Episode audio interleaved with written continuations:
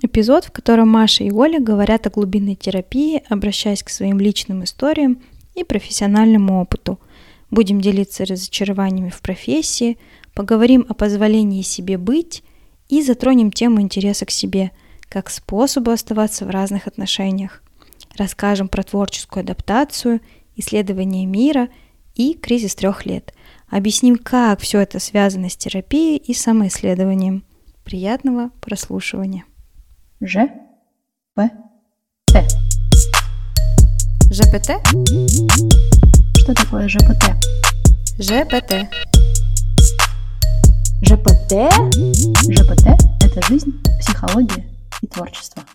Есть тема про то, что когда человек находится в каком-то состоянии, он одевает определенные очки. А так как наша психика так устроена, что мы так или иначе смотрим из состояния здесь и сейчас в будущее, mm-hmm. то есть мы не можем не планировать будущее. Опираемся на опыт прошлого, мы не можем планировать будущее, оторванное от прошлого. И если у меня в прошлом есть классный опыт, то, скорее всего, я буду его э, интегрировать, да, в, и распространять на будущее, и уви- усиливать его. А если негативный опыт, то я себя буду затормаживать в будущем, говорить, нет, так не надо делать, вот я помню, у меня так было плохо. Но так или иначе, иначе мы все это делаем через призму настоящего. То есть мы как бы одеваем очки настроения или очки состояния, и будущее, оно все равно проходит через вот это состояние или настроение. И если у меня настроение говно, то я не смогу планировать будущее mm-hmm. как супер какое-то классное, крутое. Скорее всего, мое представление о будущем, оно будет, ну, так или иначе, про говно. А если у меня такое бодренькое, и у меня все получается, я такая, о, прикольно. Мне кажется, что аффирмация, которая именно не просто ты такой текст читаешь, а она вот как-то подтягивает вот это состояние настроения, то мне кажется, это прикольно. Но если там очень много эмоций таких непрожитых, типа грусти, страха, стыда, чего-то такого, сколько ты там аффирмацию не читай, она, ну, просто не сможет упасть, там некуда падать, уже контейнер переполнен.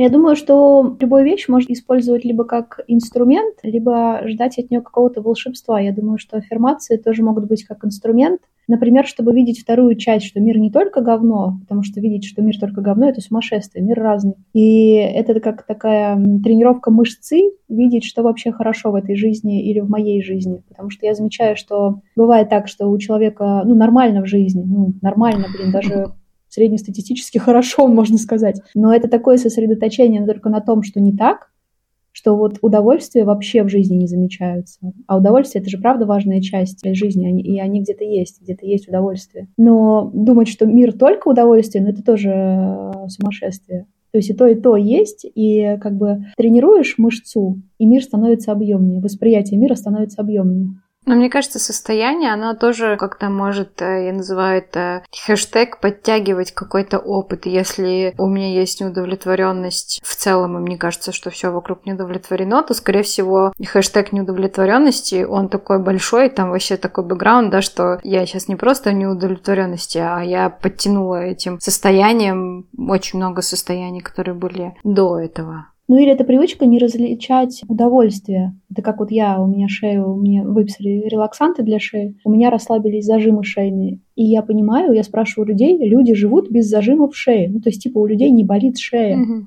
Я в таком шоке. Мне об этом, во-первых, никто не сказал. У меня большая претензия к вам, ребята.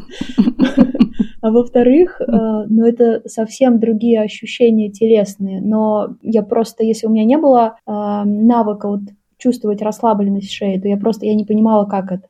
И может быть с удовольствием такая же штука, что если нет привычки замечать удовольствие, то и не понимаешь, как его замечать. Но мне кажется, это мы говорим про контрасты. Смотри, у тебя появился опыт на контрасте. Mm-hmm. Тебе подтянулся новый опыт, который встроился в твою систему чувствований как контрастное. Mm-hmm. И тогда у тебя появляется этот опыт, mm-hmm. опыт разности. И тут через этот опыт ты начинаешь замечать эту разность. Если у тебя этого опыта не было, то ты, естественно, как бы... Мне кажется, вот терапевтический процесс, он как раз-таки дает возможность увидеть в том числе. То есть, когда ты в контакте с человеком находишься, и тебе не нужно постоянно постоянно защищаться, напрягаться, бояться, испытывать очень много таких сложных чувств, и рядом сидит человек, который тебя видит и поддерживает, и все это замечает, mm-hmm. то у тебя как раз-таки возникает эта контрастность. Тогда появляется мысль, что можно и с другими людьми попробовать говорить о том, что для тебя важно, и, может быть, они даже если не все услышат, смогут понять или там, ну, принять то, какую-то часть все равно смогут. Ну да, ну и у тебя уже есть опыт того, что если другой не сможет, то это не про тебя, не ты какой-то такой. Угу. Скорее всего, это другой человек не может, потому что у тебя есть опыт, где вообще-то другой может. Угу. Ты такой, ну окей. И появляется тогда уже вместо ожидания, что меня должны принять в любом случае, услышать там вот тогда, когда я этого хочу, начинает появляться понимание, что ну, есть другой человек с его жизнью, в которой он может быть усталым, быть не в ресурсе слышать, вообще не мочь на эту тему слышать и как-то адекватно реагировать. И тогда можно найти какого-то другого, кто сможет услышать. Ну да, это такая прикольная тема. Я про нее очень часто говорю, про то, что общение, отношения — это вот два человека, и есть я, и есть мое состояние, мое состояние, есть я, и я это еще как-то mm-hmm. транслирую. То есть помимо того, что я это чувствую, я еще как-то транслирую. Есть другое, есть его состояние и чувствование, и он как-то транслирует это. И есть что-то, что возникает конкретно вот с этим человеком в отношениях. То есть это как, не знаю, я э, зелененькая транслирую, да, или там я желтенькая, он синенькая, получается mm-hmm. зелененькая, да, на стыке. И вот оно, вот оно рождается в этот мой конкретный момент времени, что там это более сложный многомерный процесс, что если человек здесь сейчас мне грубит, он грубит, потому что это зелененькое смешивается, да, с его синенькой, с моим желтеньким. Или, или же это просто его состояние такое, и это вообще вообще не про меня. Это прикольно, такое место дифференциации, да, когда ты начинаешь осознавать, разделять. Mm-hmm. Ну, это долгий путь, конечно. Это еще возможность себя начинать выделять как отдельного человека. Ну, потому что пока ты не появишься как отдельный человек, то другой отдельный человек тоже не может появиться. Mm-hmm. Я помню, как это было какой-то момент, когда я вдруг поняла, мне мужчина говорил, что... О чем мне говорил? Короче, в какой-то момент... Э, Точно меня... появилась. Да, появился, я просто забыла пример. В какой-то момент он мне сказал, что пробуй быть собой просто. А я сидела в кафе, то есть мы там переписывались, там был сложный момент в отношениях, и я сижу и думаю, как бы мне сделать вид, что я а, такая, какая есть, чтобы ему это понравилось, и все было хорошо. И это было так болезненно. То есть, когда я поняла, что, ну, вот я везде так делаю, просто mm. вот везде так делаю. И я потом месяц ходила на обед, а, на работе тогда еще, выходила, и я не могла понять, чего я хочу съесть. И я просто вот ходила от одной точки к другой точке и пыталась понять, чего я хочу. Обед заканчивался, я оставалась голодной, и это было дико мучительно. Поняла, что у меня вообще нет такого места, где я понимаю, чего я хочу. И это прям приходилось выстраивать, просто вот выстраивать с нуля. Ничего себе, ты говоришь про месяц. Я предлагаю иногда делать упражнения, когда люди говорят, я не могу понять, что я хочу. Я говорю, ну, это же может быть практика, когда ты выделяешь 10-15 минут, встаешь в комнате и начинаешь чувствовать, что ты хочешь. Подойти к определенному предмету или продолжить стоять. Ну, то есть ты опираешься на какие-то внутренние отклики. И иногда люди делают это один, два, три раза и говорят, Маш, ну как бы, а что дальше-то? что я до сих пор много лет не могу понять, что я хочу, я пытаюсь, практикую. Это возвращаясь к аффирмациям, да, что это же такой процесс. Ты перебираешь инструменты, которые у тебя есть в разное время, и что-то может тебе помогать. Ну, кстати, ты же выбираешь аффирмации, то есть ты на самом деле это какая-то а, бессознательная опора на то, что ты хочешь. Ты же не выбираешь аффирмации, которые тебе не нравятся или неинтересны. Угу. То есть в этом уже есть ключ к тому, чего ты на самом деле хочешь. Лайфхак. Но аффирмации, в них есть минус, потому что нет другого человека, который мог бы наблюдать и отражать тебя и твои процессы, что в терапии происходит. То есть как зеркало. Зеркала нет. Ну подожди, есть же аффирмации, где ты на зеркале пишешь аффирмации. Ну они, да, а ты пишешь на зеркале, при этом не видя свое отражение, по сути. Такое искаженное отражение. Это такая многомерная пустота, одиночество сейчас возникло, да, когда ты очень не хочешь, чтобы тебя отразили, а отражает зеркало, которое, по сути, не отражает. Да. Еще интересно, что процесс терапии для меня, как я его вижу, во многом, что сначала терапевт заинтересовывается человеком, который к нему mm-hmm. пришел, mm-hmm. и через это а, человек учится интересоваться собой. Это такой э, прям очень интересно, слово интересно не заменить ничем, как это красиво раскрывается. То есть ты так интересуешься, интересуешься и видишь, как интерес появляется к себе. Ну, прям магия. А потом интерес к другому появляется. Я хотела сказать еще про отделение, что когда ты начинаешь разделять себя, понимать себя, как раз возникает пространство для другого, да, и я хотела сказать про маленьких человечков, да, про то, как э, mm-hmm младенец, он, когда рождается, первое время, он не отделяет место, где чувство голода и дискомфорт в его животе, и он — это раздельные вещи. Он и есть весь целиком дискомфорт, который mm-hmm. он ощущает. То есть он и дискомфорт — это одно целое слепленное, он не, не дифференцирует. Он даже не понимает, что он отдельный человек до трех лет. До три, три, три года нужно психики на то, чтобы созреть, mm-hmm. чтобы ребенок mm-hmm. начал понимать, что мама и я — это не одно и то же. То есть он реально начинает понимать, что он не хочет идти на улицу. Это мама ему предлагает идти на улицу. И он такой, нет, я не хочу. Вот этот вот э, кризис трех лет, это на самом деле такой период, когда ребенок отделяется и он начинает дифференцировать себя как отдельного, и там вот возникают первые желания. Они возникают чуть раньше, но именно дифференциация, мне кажется. То есть это три года потребовалось человечку на то, чтобы начать тихонько отделяться. И мне кажется, что мы жили в такое время, это три года, скорее всего, детские сады какие-то, советское время, постсоветское время, и там как бы всех кушают по часам. Это не ты хочешь кушать, все кушают. Это не ты хочешь кашку, все едят кашку, нет ничего, кроме кашки. Да. И получается, что потребности системы это твои потребности. Если ты такой говоришь, я не хочу кушать, и дальше ты слышишь описание себя и того, какой ты есть, когда у тебя появляются твои желания. Ну вот, кстати, интересно, я была в детском садике, и там же дают кисель, да, а меня от него тошнит, я не могу переносить этот вкус. И там была нянечка, повар, то ли повар и нянечка, короче, какая-то смежная должность была.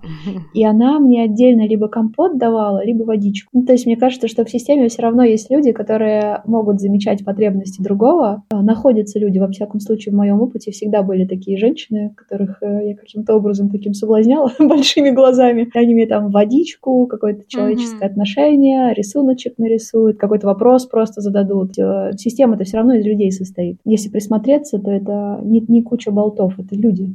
Но мне кажется, вот как раз-таки в этом месте начинает э, возникать какой-то паттерн, который... Я работала в детском садике. Mm-hmm, я, я работала в садике и психологом, и воспитателем. Я работала психологом в яслях на приемке, когда детей только приводили в детский сад, и они адаптировались к детскому садику. Mm-hmm. Я могу сказать, что несмотря на то, что у меня уже было тогда психологическое образование, это уже конец пятого курса почти был, и в целом у меня уже был какой-то опыт. У меня при всем моем объеме внимания тогда физически не хватало этого внимания. То есть при моей вместимости ресурсной я не всегда замечала потребности. Ребенок использовал что-то, чтобы привлечь мое внимание. В этом месте возникает паттерн, mm-hmm. да, как мы ну, привлекаем, ты говоришь, большие глаза, да, вопрос, то через что ты получала какое-то внимание. И мне кажется, что какие-то такие истории, они вот э, закладывают наше ощущение и взаимодействие с миром.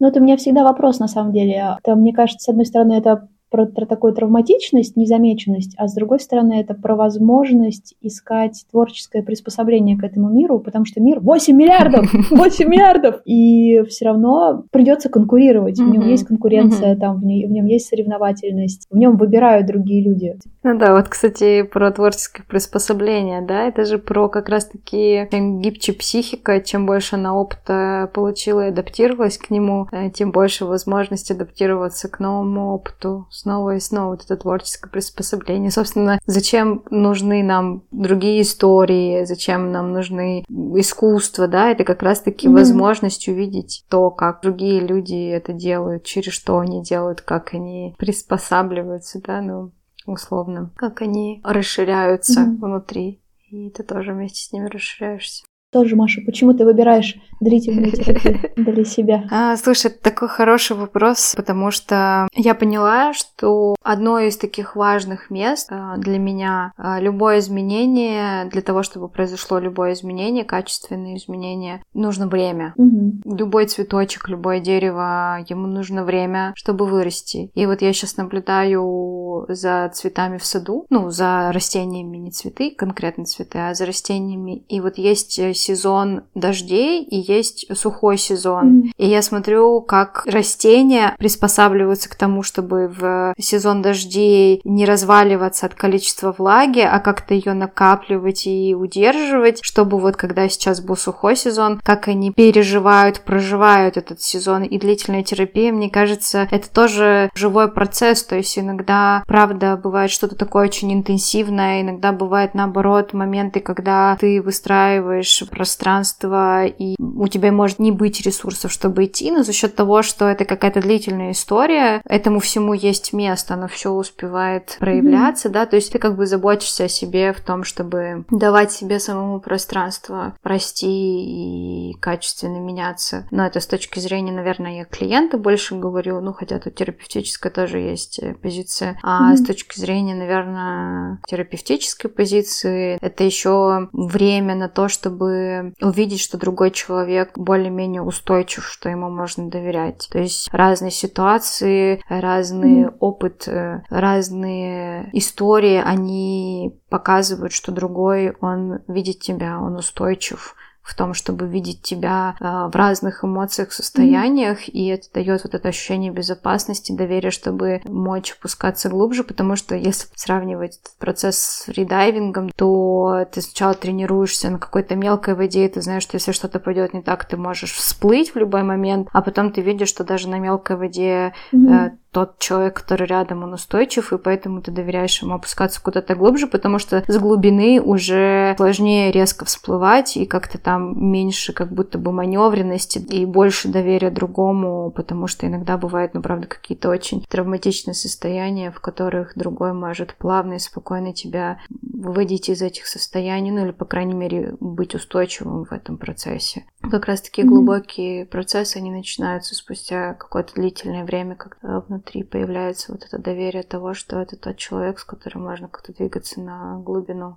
А ты как думаешь, почему ты выбираешь длительную терапию?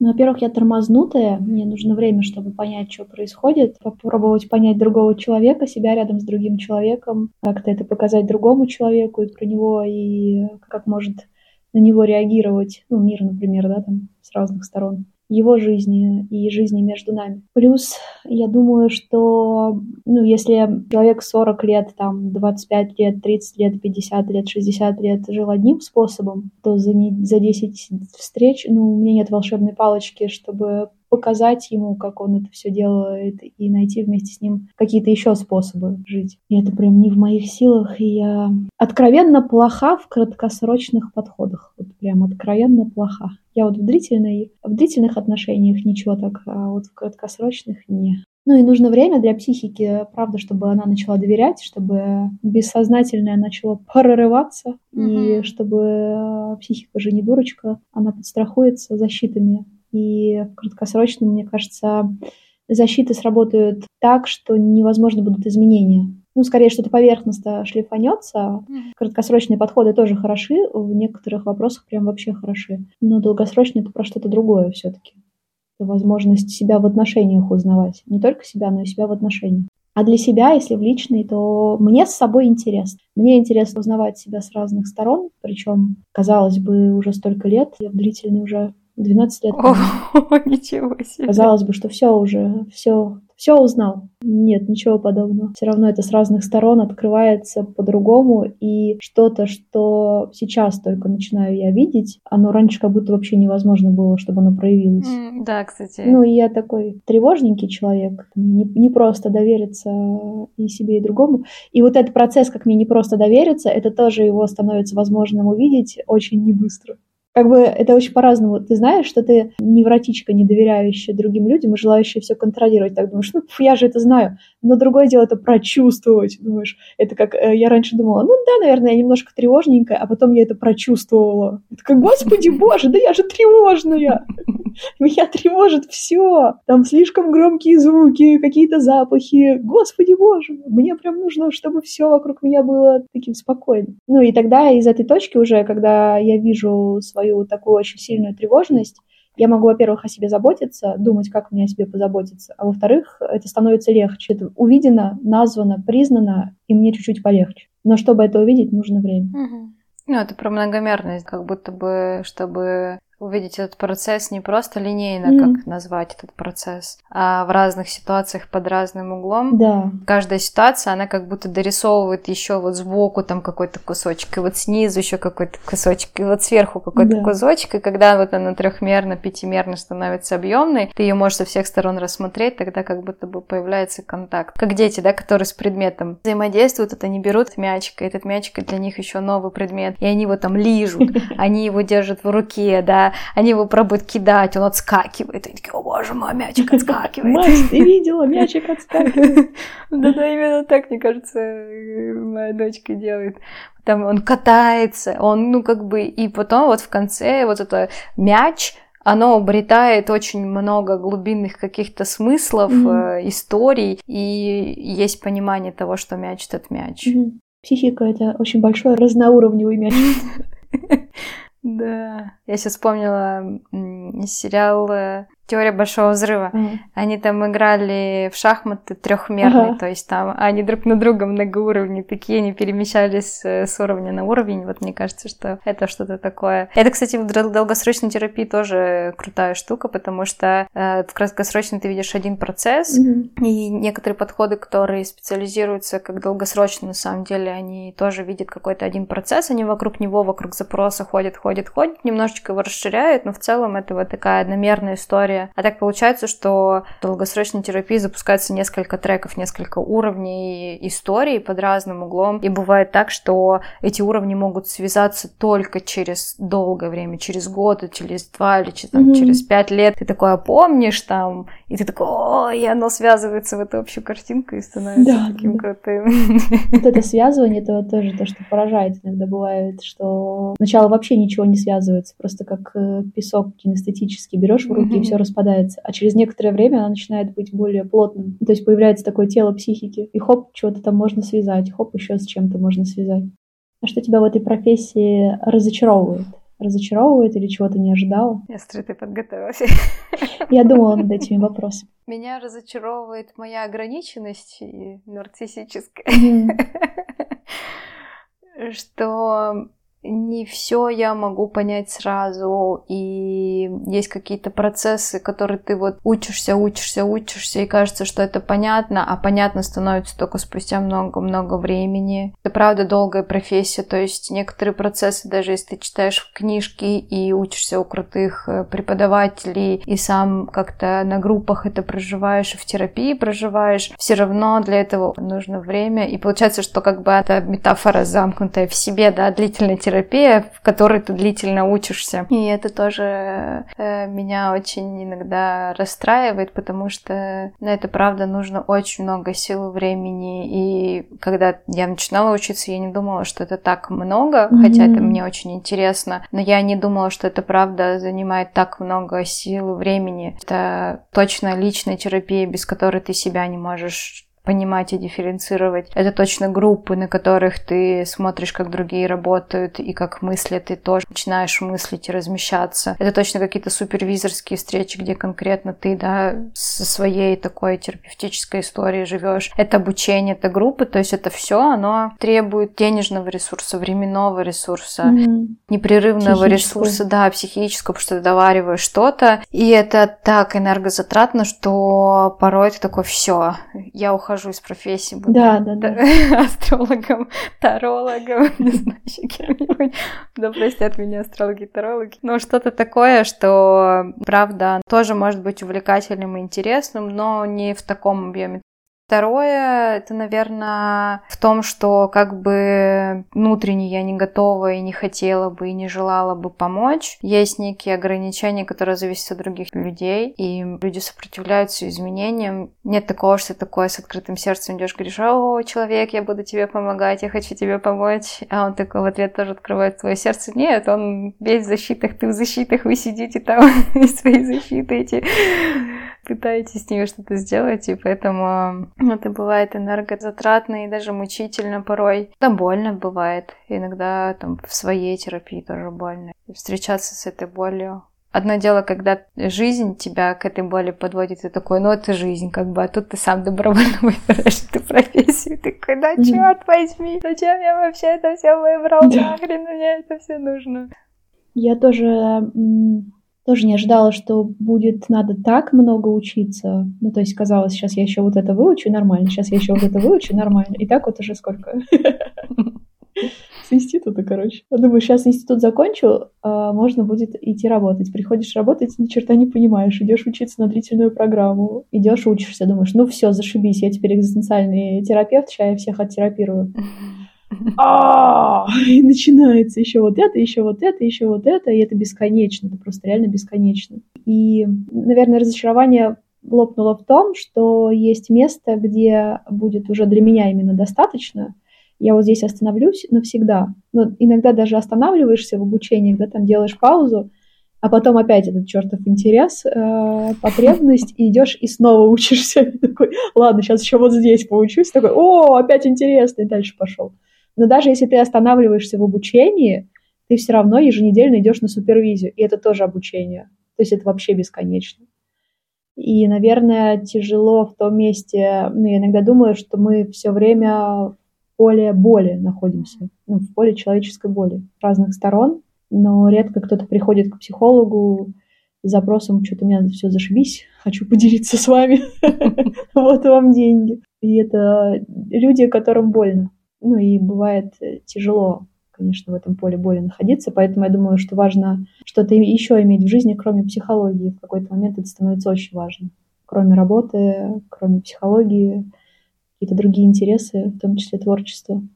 Ну и, конечно, про свои ограничения – Потому что кажется, что с каждым годом становится очевиднее про свои ограничения. В начале практики думаешь, я вообще-то могу работать со всеми. Это вот вы, лошары, там не можете. А у меня достаточно внутренних сил, чтобы работать с любым запросом. Потом понимаешь, что ну нет. Даже если хочешь, то вот это может быть и не, и не по зубам. А бывает, что и не хочешь. И вот это прям сложно. Ну, это самое, мне кажется, болезненно, когда ты реально встречаешься с местом, в котором ты не хочешь. Где ты такой открытый зайчик, который такой, о, боже мой, я всем помогу, вы такие классные, я тоже классный, и вот мы сейчас встретимся. А потом такой, о, блин, я не хочу. И это так, да. блин, это так сложно, да. не могу. Вообще самое сложное, даже ограничения. Ты такой, ну да, больно, конечно, я вот это, я... Но место, где ты признаешься, что ты не хочешь. Да. Но радует в этом моменте, я как-то поддерживаю, что я не единственный психолог в этом мире. И есть люди, которые захотят. Угу. И вот это поддерживает, что не только я тут есть. Такое приходится сложить в себя корону, что я сейчас всех победю. Через «не хочу» буду разбираться. Не-не-не, не надо. Ну да, это прикольно, что, правда, очень много подходов, много людей, и, правда, очень много интереса. И есть вещи, которые вообще меня никак не впечатляют и никак не интересуют, а есть люди, которые создают целые направления, потому что им это интересно. Да. Ну и еще про понимание, там тоже присоединюсь к тебе вот это нарциссическое, что как-то я не понимаю, почему я никак не могу понять. На обучении сказала Ира Млодик, то, что мы хоть что-то понимаем, это уже чудо. Но нужно быть готовым, что в этой профессии ты большую часть времени ничего не понимаешь. Ну, потому что это другая психика. И когда ты начинаешь хоть что-то понимать, вот это просто магия. Сейчас мы раскроем все карты того, что мы не понимаем, и все. Мне кажется, что понимать это не самое важное. Можно не понимать и стараться понять, и это уже лечит. Ну, да. Я бы, когда тебя пытаются понять, это уже так терапевтично. А если все время понимать другого человека, то у него нет возможности пробовать объяснять с разных сторон, mm-hmm. в том числе обдумывая про себя и для другого человека. Мне кажется, что здесь это внутренний конфликт. Это одновременно, вот возвращаясь к началу нашего разговора про аффирмации, это желание, чтобы тебя поняли и что-то сделали, и это облегчит твою боль, с которой ты приходишь в терапию. Mm-hmm. И одновременно наличие этой боли и невозможность другого сделать что-то очень быстро дает возможность дать этой боли место, прожить ее и быть с ней как с чувствительной какой-то частью, да, то есть это место, которое очень чувствительное на самом деле, просто оно соприкасалось с чем-то очень грубым и жестким, и со временем давать этому месту становиться более чувствительным и таким образом быть контактным с другими людьми и с миром, в частности, с самим собой. И вот это непонимание, оно как раз-таки делает и оставляет это место чувствительным. Ну и, кстати, мне кажется, что это возможность укрепляться в этом месте с той точки зрения, что даже если меня не понимают другие человеки или другие люди или другой один человек, это не обесценивает то, что со мной происходит и то, что я чувствую. То есть я могу себя пробовать понять. Есть хотя бы один человек, который может это понять, и это я. А если есть один человек, значит, найдется и другие.